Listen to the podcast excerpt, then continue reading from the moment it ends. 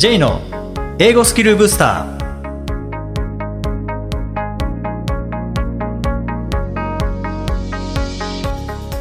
こんにちは J こと早川浩二ですこんにちは、アシスタントのあきです。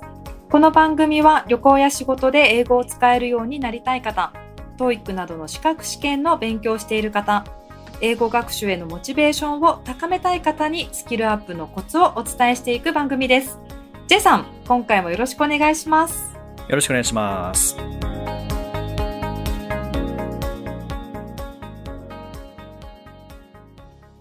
えー今回は明徳義塾中学高等学校の崎本校長先生へのインタビューの後編です。えー前回のインタビューでは、えーまあ、明徳は国際的な環境だということと、それから実際には、まあ、スポーツで活躍している卒業生もたくさんいますし、え国際的な場面で活躍している卒業生も、えたくさんいる明徳義塾ですけれども、まあ、実はこう学校としてカナダとかオーストラリアとか、えータイとかっていう海外の、え姉妹校、えこういう関係もたくさんあるんですよね。でそこでそのネットワーク作りにおける言葉とか異文化理解の大切さについて今回は伺ってきました。えインタビューをお聞きください。えー今回も明徳義塾中学高等学校の崎本校長にお越しいただきました。崎本先生よろしくお願いします。よろしくお願いします。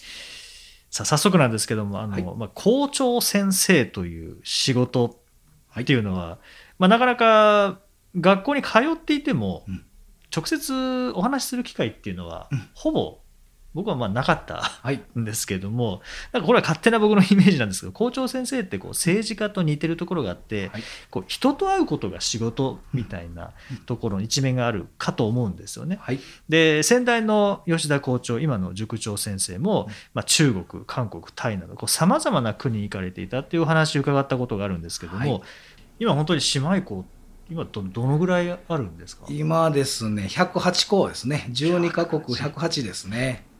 12カ国で108はい。ちなみに国で12カ国いくつか挙げるとそうですね。やはり、やっぱり中国が一番多いですけどね。ええ。で、オーストラリア、カナダ、あー台湾、タイ、ベトナム、アメリカ、ういろんなところと姉妹校させていただいてます。うん108ってま聞かない数字ですよねそうですね。なんかこう、少しずつ、交流を求めながら、あーいろんな学校を訪問し、いろんな話をする中で数が増えていったような、そういうような形になります。で実際にその姉妹校のうん、まあ、向こうの海外の生徒さんがこっちに来たりとか、はい。で、まあ、明徳の生徒さんが向こうに行ったりとかっていう、まあ、交流もあるかと思うんですけども、生徒さんどどういう交流をされるんですか？例えば海外からこう生徒さん来た時っていうのはどんな交流がされるんですか、そうですね。まあ、いわゆる文化交流、または言語習得、はい。期間によっていろいろ変わります。うー一番長いのは3年の留学生の受け入れ、うん。えーその次に1年間。そして3ヶ月1週間3日と、まあ、いろんなプログラムによって変わるんですけれども、まあ、一つ留学生にとって大きな壁はそれこそまた寮生活。うん。みんなで一緒にお風呂に入らないといけない。これはハードル高そうですね。高いですね、はい。毎年オーストラリアからあーだいたい10人から15人、えーここはあープリスベテリアン・レディース・カレッジ・イン・シドニー PLC シドニーというような学校なんですけれどもおそこはあの、しまあ、女子校オーストラリアでも名門の女子校です。お嬢さん学校ですね、えー女の子たちが楽しみいっぱいで明徳に来てですね。で、まあ、昼間は楽しく終わりそしてなんとこうお風呂に入る場面になるとギョギョというようなところがね、えー毎年繰り返されるんですけれども、まあ、今はもうすでにあの先輩からいろんな話を聞いてるようで、うお風呂が逆に楽しみというようなところで、ええ、お風呂コミュニケーションみたいなお風呂コミュニケーション。うんそういうようなねあのその瞬間に子どもたちと一瞬で打ち解けれる、うん、これで、えー留学生たちがあー覚悟が決まる、うん、そういうふうな大事なあ時間そしてまたそれが深い交流のきっかけになってるのかなというふうには思いますね。そうかそのお風呂も日本の文化なんですね。ですね。外国で人とシャワーを浴びるっていうのはあんまりないようですね。ないですよね。はい。ほんでまたお風呂って言っても水着を着て、あの入るとかっていうようなことはあるようですけどやはりね何も着なくてっていうのはだいぶあのハードルは高いよ高いでしょうね。えー、はい、そうですね。でもその分そこをクリアしたらやっぱり、まあ、それこそ、まあ、日本語でもこう裸の付き合いみたいなのありますけど、はい。ね、もしかしたら人と人を結びつける交流の場なのかもしれないですね、うん、そうと思います。なんか去年か一昨年かで僕もその国際交流のなんか発表会みたいな太鼓でしたっけ、はい、とかあれはタイの学校でしたね、はいと演奏でしたかね。ねええ、ああいうのも結構頻繁にされてるんですか？そうですね。あの今先ほど早川先生おっしゃられたそのタイの学校、うん、ここも非常にユニークで実は男子校なんですね。はい、そしてまた全寮制です。ああそうなんですね。ええ、で王様の学校ワチラウッドカレッジいわゆるまあ王家の関係者が教えそしてまたその関係者の生徒が学ぶっていうような非常にこうレベルの高い学校なん伝統が長い学校なんですけども、はい、でまたここはそういったバックグラウンドがありますので卒業式の時は本当に現役の王様が来てですね、うん、あのお祝いをしてくれるというようなそういった学校です、うん、その学校が音楽文化も非常に熱心に頑張ってまして、はい、私たちはあジョイントコンサート3年に1回オーストラリアカナダで最近はこのタイえたまに中国韓国を入れながらですね、えー、ジョイントコンサート3年に一度やるんですけれども、うん、そこに彼らは最近ずっとレギュラーメンバーで参加してくれてます。ええ。なので、まあ、ほんでまた先ほど1年間留学って言ったんですけれどもそれに加えてこのタイのワチラウッドの生徒さんたち大体1年間では7人から8人来てくれるんですけれども、はいえー、結構多いですね。はい。でその子たちがこの日本に来ていろんな文化ほんで言葉あを経験して帰っていく、うん、何人かはもう明徳が気に入って帰らない子たちもちらほらいたりですね。はい。そんでですけども向こうの学校は気に入って継続して学べるんやったらぜひというようなことで一人でも多く逆に明徳に残って学んでほしいというぐらいの気持ちで子どもたちを送ってくれてるようです。そういう関係ってやっぱいいですよね。そうですね。学校としてもやっぱり学校対学校の関係っていうのはもちろん大事だと思いますけども、はい、やっぱりもともと学校にいるだけで3分の1が留学生ですので、ね、もうそういうインターナショナル環境にも慣れてると思うんでしょうね。うねなので外部からどんな人が来ても、また違う新しい人が来たなぐらいのイメージしかないのかもしれないですね。それで本当にすぐ受け入れてくれるっていうのはありますよね。ですね。うん、ですのでこのやっぱりこう語学を学ぶために明徳に来てくれる生徒さんたちも多くおります、うん、まあ、あの前の時にお話しさせていただいたスポーツっていうことのイメージで来られる生徒もいます、うん、寮のために来る生徒もいるんですけれども、うん、まあ、何よりもこの国際的な社会環境のこの中でえー、明徳に入るともういろんな留学生と一緒に生活をする。ですのでまあその留学生日本人を超えた、うん、考え方あそういったものがこう植え付けられるっていうのはこの寮のこの環境私非常に気に入ってます。うん。そのネットワークとかその環境づくりに至っては、もちろんこう生徒さんからすると新しい人が来たとか、うん、交流会があるんだっていう感じだと思うんですけども、はい、その環境を揃える中で、うん、やはり崎本先生校長先生として動き回ったりとか、はい、調整したりとかあると思うんですよね。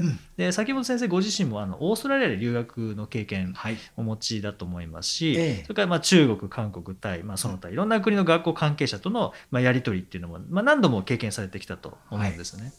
でこういう提携するとか交流するとかっていう時には、まあ、もちろん明徳にとってプラスとか相手にとってプラスだけではなくて、まあ、お互いの学校にとってそれからお互いの生徒たちにとって、あのいい関係を築かなければいけない、まあ、ウィンウィン、まあ、学校と生徒って考えるとウィンウィンウィンウィンみたいな感じになるのかなと思うんですけども、その関係づくりって、まあ、学校対学校ではあるものの、ええ。結局人間関係そうですにね行き着くかなと思うんですけども。ですね。はいまあいわゆるこう日本の中ではある程度こうコモンセンスというのかある程度こう相手との会話の中でうん。または学校へ訪問するとその雰囲気っていうのは分かりがちなんですけれども、なかなか外国によってはよく分からない、うん。うん手探りの状態から始まっていきますのでただやっぱりこう相手を信じることから始める。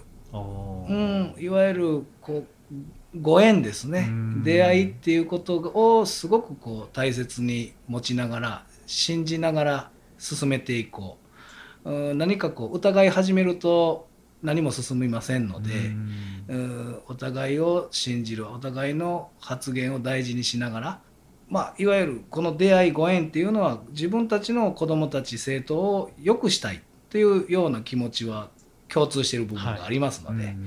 えーそういう気持ちをう膨らませてでどういうような形でお互い交流ができるかっていうようなことをしっかり、えー話をする、まあ、その環境硬すぎてもいかんので、うん。それこそうん前回お話ししたような返杯、うん。うん、返杯を通じても大事だし、えーまたあの本当にこうこちらの意見もしっかりお伝えをしながら、うん、あちらの意見もおお伺いしながら。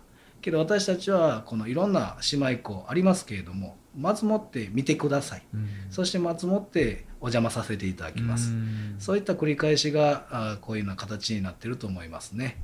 まあ、何よりも熱意とかあ学ぶ心楽しむ力あそういうような気持ちを僕らが持たないと進んでいかないと思ってますので、うん。えーなかなかこう緊張して楽しむことも忘れがちなんですけれども、うんいろんなあご縁をいただいてお客様が来る時には私自身がまずもって楽しみながら、うんまずもって、ね、熱心さをお伝えしながら子どもたちってのことをこう広げていくっていうようなことをイメージしながらですね、えー進めていってるっていうのが現状ですねうん。えそれこそ本を読んで中国の人はこういう人韓国はこうだからってなんかそれそれだけで対応できるわけではないですよね。そうですね、うん。なかなかこうお互いぐっとこう近づくタイミングっていうのがあって、はい。そこをこうう疑問とかあー変な壁で、えー、そらしてしまうともう次チャンスがないようなところがありますので、うんそういった大事なきっかけっていうのをもう最初から前面に出す。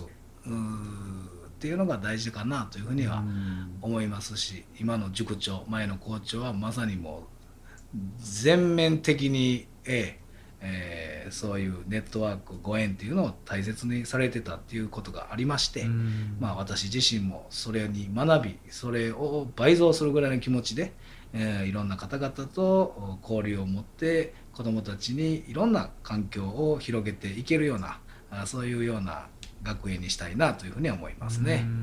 先ほど崎本先生おっしゃいましたけど相手を信じる疑わないっていうのって、はいうん異文化であるがゆえに大事なのかもしれないです,、そうですね。もちろん日本人同士も大事だと思うんですけども。そうですね。やっぱ異文化って疑おうとしたらいくらでも疑いますもんね。そうなんです。もう本当にね、疑いがちです。私もね、そういう、大丈夫かな、心配だなと思い出したらきりがないんですけども、うーそうならないように、逆に、えー相手も同じような心配があると思いますので、はい。えーそういうふうなあーことよりも、より深いところの話をしながらですね、えー子どもたちの将来のために、えーまずは安全第一で、えー進めていくっていうのが私は大事なことかなというふうに思いますね。まあ、そのためには実際に会って、はい。相手のところにも行って、うん。こちらにも来てもらって、そうですね。完全にもう肌で理解し合うっていうところそうですかね。ええ。本当にね私自身がねそれこそちょっと経歴が変わってましてずーっとバレーボールを一生懸命やってました、はいあー小学校からスタートしてもう実はうん勉強よりも練習の時間が長く、まあ、高校大学も実はそのバレーの推薦をいただいてですね、はい。進学をしたというような流れがありましてで、まあ、明徳義塾に入職するに至ってもですねえーそのバレエを教えたいっていうような思いが強かったもんで、私一応英語の教師なんですけれども、お英語よりもバレエっていうようなことからこの明徳とのご縁がスタートしたん。ですけれども、ある日その前今の塾長前の校長ですね私の授業私は熱心な教員を自慢として思ってましたので、はい。バレエの練習でもクラスの中でも一緒です。はい。で自信満々で英語の授業をしてたんですけれどもお塾長が見に来てですね、でこ熱心はいいけどもち間違っちゅうと。内容がちょっと違うぞというようなことでですね。後であの反省会がありまして。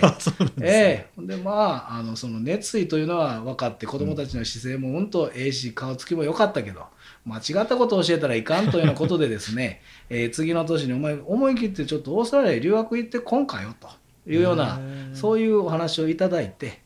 で、まあ、条件は一つあるんやけどと、まあ、大学院終わってくるまでは帰ってきちゃいかんというようなことでですね。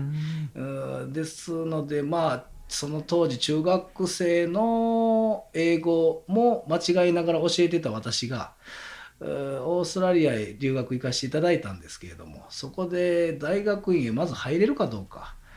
そしてまた卒業までもできるかどうかっていう不安はあったんですけどもせっかくの機会というようなことで、えー思い切って行かせていただいたのが私の留学のスタートでしたあ。そうなんですね、はいですのでまあなんとかあの全て終わらせて帰ってこれたんですけどもその経験というのも非常にこう私の今のあ国際交流にはあのベースになっているのかなというふうには思います。うーん昨日も本当にあの食事しながら、はい、崎本先生の奥様からえその留学をきっかけに、はい。崎本先生はええ。変わったっていうお変わった。話ありましたけども。そうですね。はい、えそうなんですやっぱりねこのスポーツで熱心に頑張ってた分その馬力を惜しむ必要はないと、うん。うん体力とうん気持ちだけは人一倍あったっていうのは思ってましたので、うん。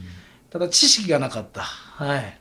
で、またどうしてもこう、怖がりタイプで、外国に行く、飛行機に乗った瞬間、英語に変わった瞬間、もう本当にもうガチガチになってですうね、ん。何もかもが恐ろしいという雰囲気があったんですけれども、うんあちらでまあ一つ目標を立てて、この達成をしなければ進まないというようなところを自覚してですね、えー何よりも受け入れて、えー何よりも進んで、自分のために、うん船を進めていかないかんというようなことが、ちょっとこう自分が変わっていけたのかなというふうに思います。まあ自分の中ではあまり変わったとは思ってないんですけどねねけどまあ人がそうやってねあのましてや自分の近い妻がそういうような話を、うん先生にされるっていうようなことは、まあ、ありがたいことやし留学っていうのがあ一つ変われたあ大きなきっかけかなというふうには思いますねで。しかもこの大人でそうなわけなのでそうですね。今度は高校生が、まさにこの提携先に、うん。まあ、英語コースであれば英語関係のところの留学、はい。中国コースであれば、まあ、中国への留学っていうのがあると思うんですけども、はい。高校時代に1年間留学できるっていうのは本当に大きな影響人生にとって大きな影響を与えると思うんですよね。で実際に、まあ、10ヶ月ですけれども行く前と留学して戻ってきた後、生徒さんの変化っていかがですか？そうですね。もう何よりも大きなのはやっぱり精神的な成長ですね。留学っていうのは本当に皆さんが行きたい夢見るような時間なんですけれども、うん。実際行ってみると気を使うことが多くって、えー何にするにしてもお違う言葉で違う文化で、えー知らない人たちとのう生活からスタートするもんで。えーそこをなんとか乗り越えて、えー帰ってくる。ああなんものすごくこう一言一言。でまたその姿勢だとか表情っていうのがね随分こう変わってくるっていうのが私たち毎年留学から帰ってくる子どもたち迎える楽しみの一つですうね。ん僕もこう留学から帰ってきた生徒さんを教えるっていうのが、まあ、今回もそうでしたけども、まあ、毎年この2月っていうのは留学から帰ってきた生徒さんを教えさせていただくんですけれども、ええ毎回、まあ、今年の生徒さん情報っていうのをこう伺うと、まあ、この生徒はえ留学前はこうだったけど留学から帰ってきてこうなったっていうのを毎年大量に伺 えるので、やっぱり留学ってすごいなっていうのはすごいですね。思いますね。そうですね。私たちはね、この留学へ生かして失敗は一回もないっていうのが一つの自慢です。ううんんえーただやっぱり留学中、うん前回もお話しさせていただきました通りですね、10ヶ月1年の留学の間に2回教員がうん子どもたちの、あはい。うん現地に視察に行きます。うん。2月に出発して4月うそれぞれこう行った時にですね、えー時々ういや実は先生あのお話がありますと。うん昼ご飯一緒に食べる友達ができないんです、うん。だからホームステイからもらったサンドイッチうんお弁当は全部ゴミ箱に捨てて食べたふりして帰ってるっていうのが毎日なんですっていうのはねそういうようなあの辛い2ヶ月を過ごしてそしてまた辛い相談を受けるっていうことも結構あるんですね。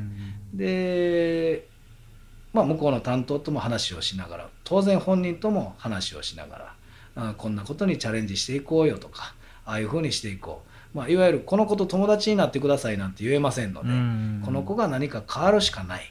まあ、特に女性なんかはもうすでにグループができているのでそのグループにね。ね、こう言葉がなかなかわからない中でこう入っていく。初日はできるんでしょうけど次の日また次の日毎回毎回っていうのはなかなかこう苦しいみたいでですね。で、まあ、そういう子もいる、ううんん。ですのであーそういう時に、うん、クラブ活動をやってるかあー日本語の授業にどのぐらい、ね、あのお世話させてもらってるんか。自分ができることを精一杯頑張ってみようよというようなお話をしてでまあ何週間か経った後にいや実はもうしっかり、えー一緒にご飯を食べれるようになりましたとおいうようなあの報告を受けることがあるんです。ですのでやっぱりもうこの弁当を食べること一つ大変なんだなというふうに、えー感じることがありましたね。ですので、まあ、そういったお弁当一つ買い物一つ洗濯一つまたね毎日話をするっていうことだけでも大変な思い毎日を積み重ねてそして留学帰ってくる時にその心の成長っていうのは本当計り知れないもので全員がもう一回帰りたい、うん、って言いますね。ああそうですか、ええ。うん。それからもうもう一回先生帰りたいんですけど、うん。もう明徳の生活よりも留学の方がいいんですけど 言うんですけどそれはダメです、ね進学やと、それだけ辛い思いをしても、うん。やっぱ後から振り返ると、はい。やっぱ自分が成長したっていうのが分かるから帰りたいんでしょそうですね、ん。もう本当ねあの、えー日本でいう色紙でしょうかね、ううん。ん向こうでいうなんていう言葉でしょうか。いろんな友達からノートにいろんなあのメッセージもらって、えーそれで「これ先生見てくださいよ」というようなことで持って帰ってきてくれるんですけど、うん。やっぱりそういう一つ一つ途中は少しねクリアしないといけない大変な時期があったかもしれませんが最後は本当にもうニコニコでうん。全てクリアした状態で帰ってくる。そういうのは本当に子どもたちに対して尊敬しますね。うん。ええ。大人以上に子ども社会の中で留学生として溶け込んでいくっていうことは本当にこう大変なことかなと。本当そうですね、うん思いますね。うん。ええはい。えもうまだまだお話聞いていたいところなんですけども、はい。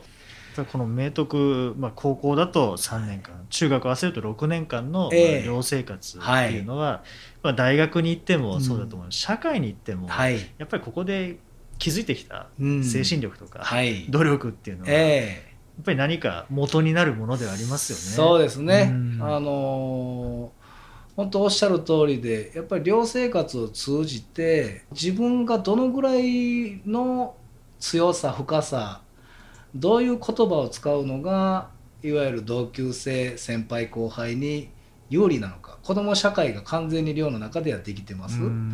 まあ、そんなに厳しいような昔みたいな上下関係みたいなことは本当に私が心配するぐらいないんですけどもまあ、ないないです、ないんですよ。はい。だけどやっぱりこの寮生活でみんなと一緒に生活をするその中の自分の主張の仕方意見の述べ方、うん。自分の立ち位置そこはね何よりも勉強をしてるなというふうに私感じます。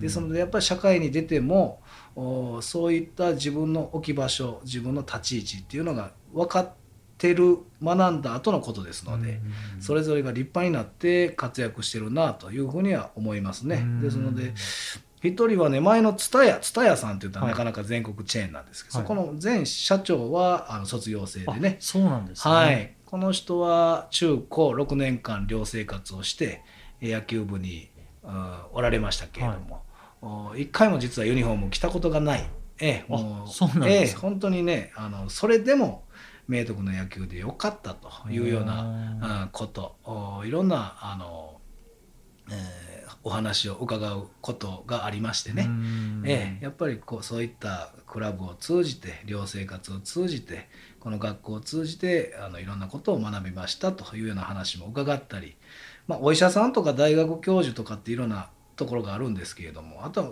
面白いのはテレビの制作会社の社長さんですね。えーいわゆる世界一受けたい授業とかね、はい。歌謡サプライズとか炎の体育会 TV とかそういうものを制作してる社長さんも実は明徳の卒業あ生で。そうなんですね。はい。ですのでまあ今何がブームで、えーいろんな人たちが何を求めて何をこう表現するのがいいのかっていうようなところのおものをこうテレビを通じて表現する。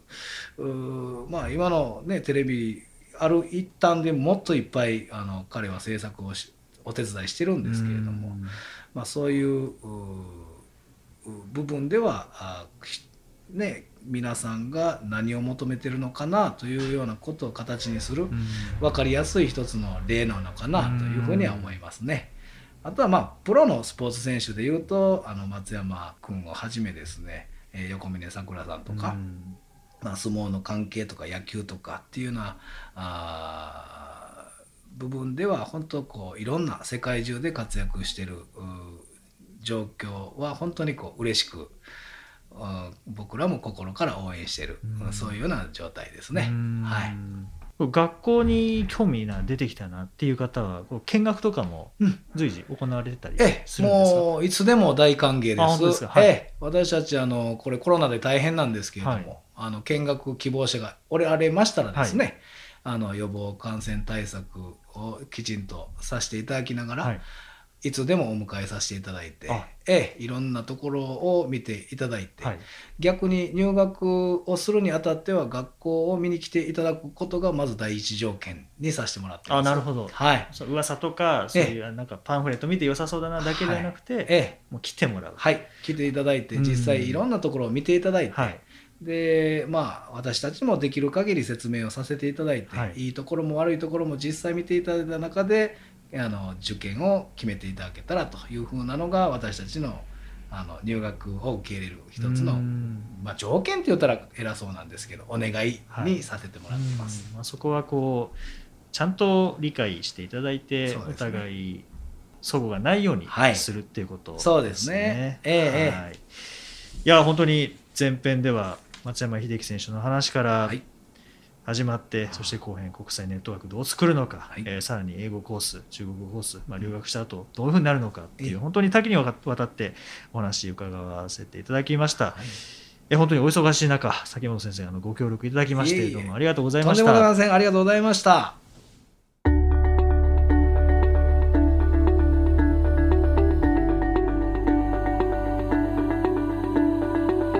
Useful expressions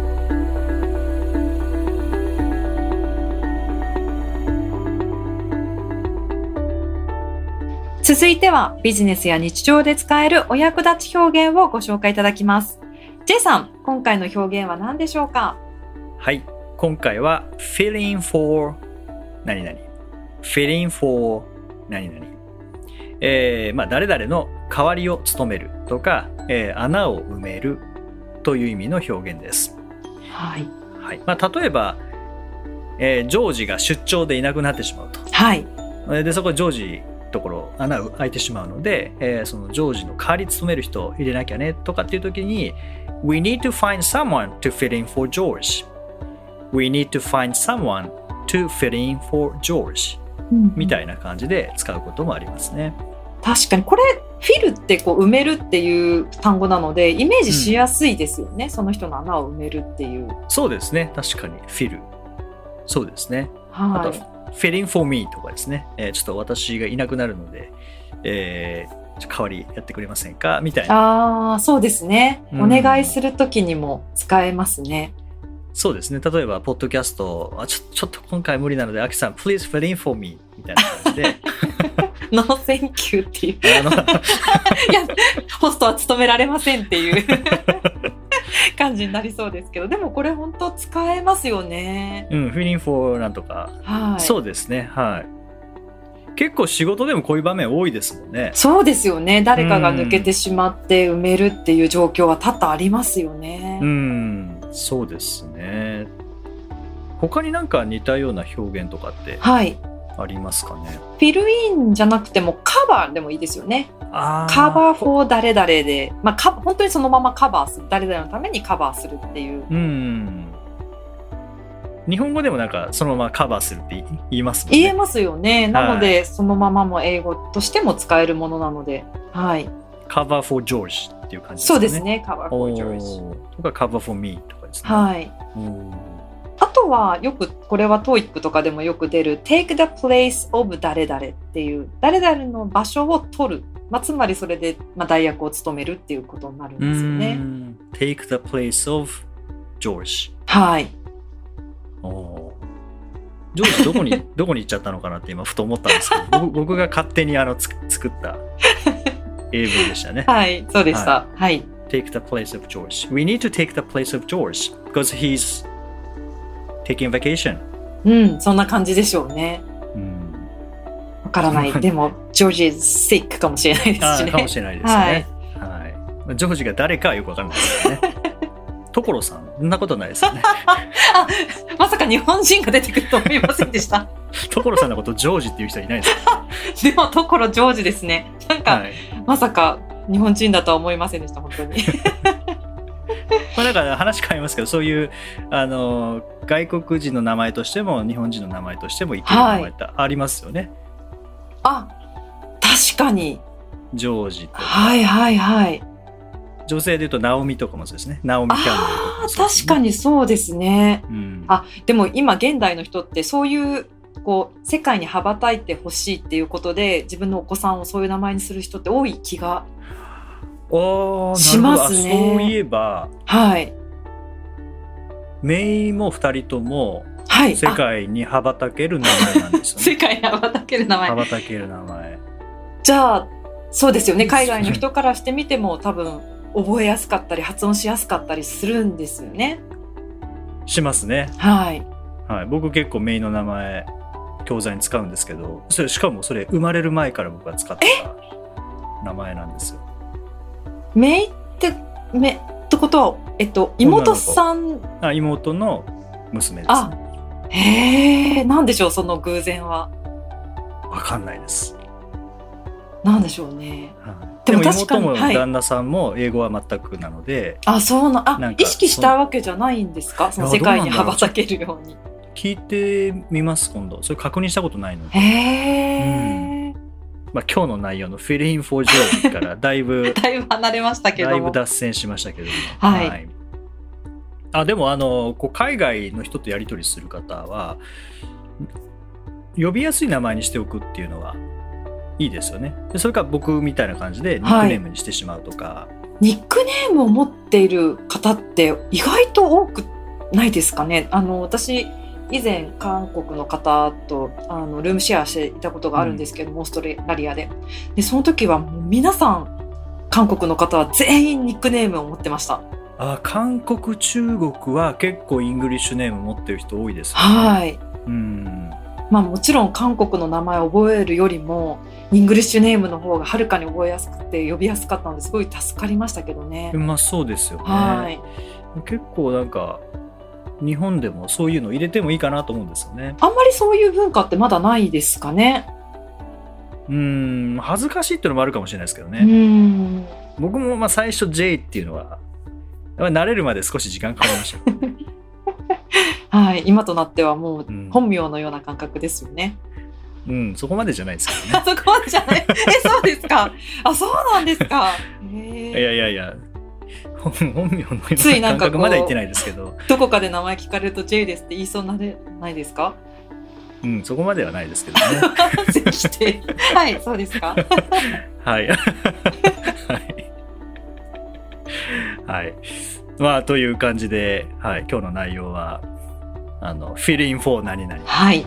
ということで、はい。誰かがこう、まあ、完全に抜けてしまうっていう場合もありますし、一時的にいない状況っていうこともありますけど、まあ、そこでこう代わりを務める。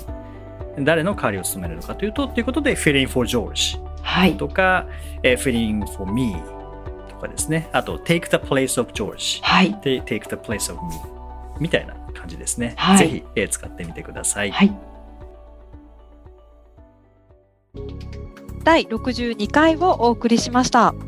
J さん、はい少し前からクラブハウス話題になってますけれども、使ってますか、あ結構使ってますね。はい。いや、まあクラブハウスの良さっていうのは、はいもう耳だけっていう、耳だけあればいいっていうので、なんか YouTube とかってやっぱり映像が出るので、はいそれこそ目も必要ですし、耳も必要ですしっていう感じで、何かをしながらって難しいですけどね、クラブハウスってもう耳だけで何かをしながら聞けるっていうのがありますし、もう本当にいろんな人の話はい。が聞ける、それからまあ著名人同士でのな絶対テレビとかではないつながりでこう話す。でそこから生まれる新しいもの化学変化っていうのはすごく楽しめますし、あーうん、あと英語学習系のものも多いですしね、はい。うん、でスピーカーに呼ばれて話すっていうなんか誰とでも話せる環境というかはい。しかも、まあ、映像はないのでパジャマでもいいし そこが手軽でいいですよってね。いうのはやっぱりすごいいいうんメディアだなっていうのは思いますよね。いや、面白いですよね。なんかありそうでなかったようないや本当そうですよね。はい。うん。そうでもまあ残念なところはまだこの配信配信というかこの放送収録している時点ではまだあの iOS にしか対応してないので、そうなんですね。Android ユーザーの方はなんか盛り上がってるけどな何なんだろうっていう感じだと思うんですけども、ただ Android ユーザーの方でも iPad はい。とかお持ちの方は iPad で使うことができるんですよね。で、アキさんもそうなんですそう。なんですよね。まあ私もつい Android だったので、諦めてたんですけれども、はい iPad を持ってるっていうことに気づいて、はい、先ほど登録しました。ね。登録して。はい。で、今回、3月は5週目があって、で、5週目の時って、YouTube ライブとかしてましたね出ま。したけどね、どうですか、アキさん、今回、クラブハウスであやってみるっていうのは、はい、いいと思います。やってみましょうか。はい。はい、ちょっと Android ユーザーの方には申し訳ないんですけども、はい、これでもアーカイブにも残らないっていうのがあって、クラブハウスの、まあ、制限があって、そうですね。なので時間を合わせていただく必要があるんですけどね、YouTube ライブの場合はアーカイブ残せるんですけど、はい。クラブハウスはアーカイブ残せないんですよね。まあ、ただアーカイブ残せない分、こう参加型で、ぜひ実際にこうスピーカーとして、えー聞き手の方にはご登場いただいて、実際やり取りができたらなっていうふうに思いますので、やってみましょうか。はい、ぜひぜひ。はい。